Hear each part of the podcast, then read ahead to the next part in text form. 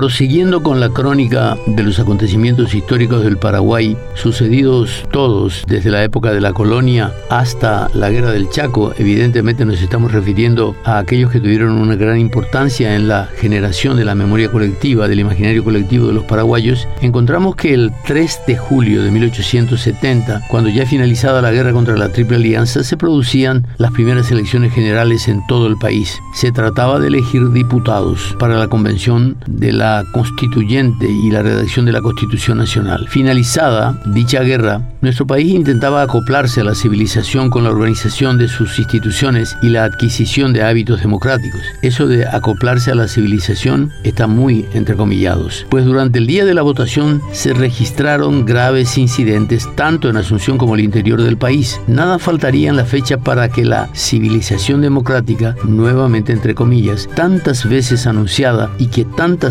sangre costara, se mostrara cada vez más lejana. Como ejemplo de lo mencionado puede decirse que en varias localidades del interior algunos diputados fueron electos por unanimidad, ni un solo voto en contra, ni siquiera de los representantes de la oposición en la mesa receptora de votos. Tal consta en las actas publicadas por el Tribunal Superior de Justicia el 30 de julio siguiente. El 4 de julio de 1933, en la Guerra del Chaco se iniciaba la batalla de Nanagua. En un año de guerra, la recuperación de los fortines tomados por el ejército de Bolivia fue la constante en las acciones del Chaco. El 15 de julio los paraguayos habían recuperado Pitiantuta, fortín ocupado un mes atrás. El 29 de septiembre los bolivianos se rendían en Boquerón, dos meses después de haberlo capturado. En octubre caían otros fortines tomados y en noviembre sucedía lo mismo con Platanillos. Empeñado en revertir una situación que hasta el momento se presentaba negativa, el general Hans Kunt, militar alemán al servicio del ejército boliviano, concentró sus esfuerzos en la conquista de Nanagua. Durante el asedio a la posición paraguaya, el jefe Teutón concentró el fuego de 15.000 hombres y el bombardeo de la aviación junto a los temibles tanques, cuya aparición se producía por primera vez en la guerra. Los ataques bolivianos continuaron durante dos días seguidos y aunque llegaban a capturar posiciones paraguayas, eran nuevamente desalojados. La batalla terminaría el día 6 con la derrota de las fuerzas bolivianas cuando era ya noche cerrada en el Chaco. En ese mismo día también habían sido rechazados ataques contra la posición de Gondra. Los 11.486 paraguayos que se pusieron en la lucha fueron comandados por el teniente coronel Arturo Bray como jefe de la cuarta división de infantería, el teniente coronel Francisco Brizuela comandando la quinta división de la misma arma, una brigada de caballería al mando del mayor Tomás Mendoza, un grupo de artillería bajo el mando del capitán Juan Rovira, el batallón de rifleros número 12 comandado por el mayor Gonzalo Montt Rivas y el batallón de rifleros número 2 al mando del teniente Alejandro Levi Rufinelli. Retornando a los primeros tiempos de la colonización y poco tiempo después de fundada Buenos Aires en 1580, en julio 5 de 1582, un bando de Juan de Garay permitía u ordenaba matar mancebos de la tierra. La versión es ofrecida por el capitán Juan Francisco de Aguirre, quien menciona que un bando del gobernador Juan de Garay, publicado en un día que recuerda esta fecha, informaba a la población asuncena que como los mancebos andan sin temor de Dios, inquietando a los vecinos, se otorgaba licencia para que sin incurrir en pena, los que tengan hijas maten a los que de noche asalten sus casas, aunque estén caídos sus corrales, para que se ataje tanta desvergüenza. Su bizarreta, Carlos Subizarreta, el historiador nacional, agregaba a la medida un cáustico comentario. En aquellos rudos días heroicos, los mancebos de garrote debían pues rondar a las mozas con riesgo de sus vidas. El 5 de julio de 1731 se producía la muerte de José de Antequera y Castro y Juan de Mena, su amigo y lugarteniente en la ciudad de Lima. Suponiendo Antequera detrás de los hilos del renacido movimiento comunero en Asunción, el virrey del Perú, Marqués de Castelfuerte, ordenaba su ajusticiamiento. Debería decirse en realidad su ejecución, porque ajusticiar es proveer justicia. La medida sería aplicada también a su compañero de prisión y lugarteniente, el ya citado Juan de Mena. Gracias a la crónica del doctor Blas Garay, se supo que tres días estuvo Antequera en capilla y durante ellos la ciudad de Lima entera no cesó de implorar su gracia advirtiéndose también signos de tumulto. Llegado el día de la ejecución y conducida la ilustre víctima al cadalso, un religioso franciscano subió a él y gritó, perdón, Perdón, exclamó también la multitud, no ya como súplica, sino como amenaza. Y el virrey, temeroso de que Antequera fuera sustraído de su crueldad, lo hizo matar de un balazo y cortar después su cabeza por mano de un verdugo. Cuando la noticia llegó a Asunción, cundió la anarquía. Los comuneros se hicieron del poder y hasta se sucedieron varios presidentes de la provincia. Desde esa fecha hasta junio del año siguiente, ocuparon sucesivamente el cargo los comuneros José Luis Vareiro, Matías Aldívar, Bernardino Martínez, Cristóbal Domínguez de Ovelar, Miguel Garay y Antonio Ruiz de Arellano,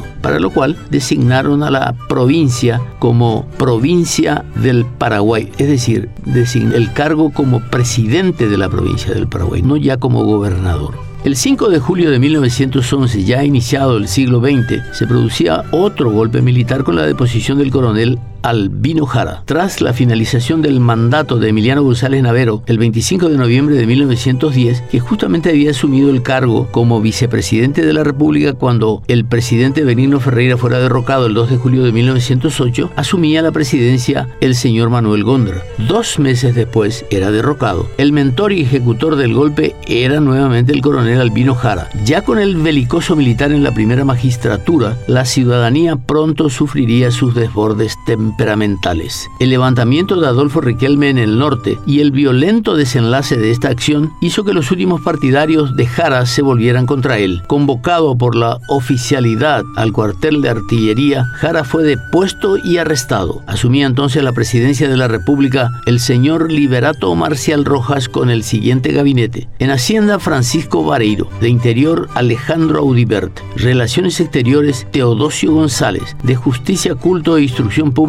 el doctor Federico Codas y de Guerra y Marina el teniente coronel Américo Benítez. El 8 de julio de 1938 se firmaba finalmente el acuerdo definitivo con el que Paraguay y Bolivia terminarían sus diferencias en el Chaco. En esta fecha y tras más de tres años de finalizada la contienda, Paraguay y Bolivia llegaban a un acuerdo definitivo de límites. Desde el fin del conflicto hasta el día que recuerda la fecha, el gobierno argentino y sus plenipotenciarios, junto a los de Brasil, Uruguay, Perú, Chile y Estados Unidos, analizaron unas 150 fórmulas presentadas por los distintos actores de la reunión. Finalmente, la propuesta de someter al arbitraje el territorio entre las dos líneas planteadas por los delegados de los países anteriormente beligerantes. La opinión del general José Félix Estigarribia era favorable a la solución finalmente acordada porque salvaba para el Paraguay tres puntos fundamentales: el litoral, la zona Ayes y el Interland. Sin embargo, la posición del doctor Jerónimo Subizarreta, presidente de la delegación nacional, era contraria a esta determinación y motivaría más tarde su alejamiento y renuncia a la misión. Se propuso la firma del acta definitiva para el día siguiente, 9 de julio, por el aniversario de la independencia argentina, pero el acuerdo fue firmado el 21 de julio siguiente. El 9 de julio de 1868, durante la guerra contra la Triple Alianza, se producía un segundo intento de asalto a los acorazados brasileños mediante las canoas. En la ocasión el operativo se hallaba al mando del mayor Francisco Lino Cabriza, ayudante del mariscal. Este oficial había seleccionado 240 soldados y 20 oficiales de los distintos cuerpos acampados en San Fernando. En previsión de la acción, 24 canoas fueron transportadas en carretas desde la costa del río Paraguay a un punto interior del Chaco a orillas del Bermejo, desde donde bajarían con la corriente hasta la desembocadura del río Paraguay, donde se hallaban fondeados el Barroso y el río Grande de la escuadra imperial. Llegados a medianoche junto a estos acorazados, el segundo, el segundo de los nombrados fue abordado. Las canoas que iban en dirección al Barroso fue sentida a tiempo, siendo dispersados los expedicionarios con fuego de fusilería. Otros cronistas aseguran que la fuerte correntada del Bermejo los alejó del objetivo simplemente. Como había sucedido en el asalto anterior del 2 de marzo de 1868, el Barroso se aproximó y ametralló a los asaltantes que se habían instalado en la cubierta del Río Grande, produciendo una gran mortandad